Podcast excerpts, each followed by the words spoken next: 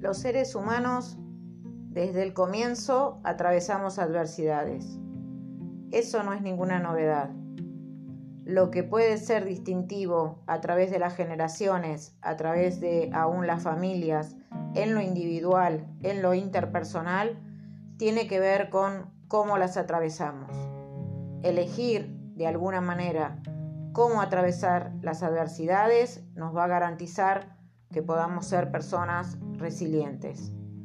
Todos necesitamos poder aprender de lo que nos sucede para continuar con la vida, para que la vida no se transforme en algo dramático, sino que podamos ver tanto las cosas no tan, no tan positivas como aquellas que sí lo son y nos producen la alegría de vivir.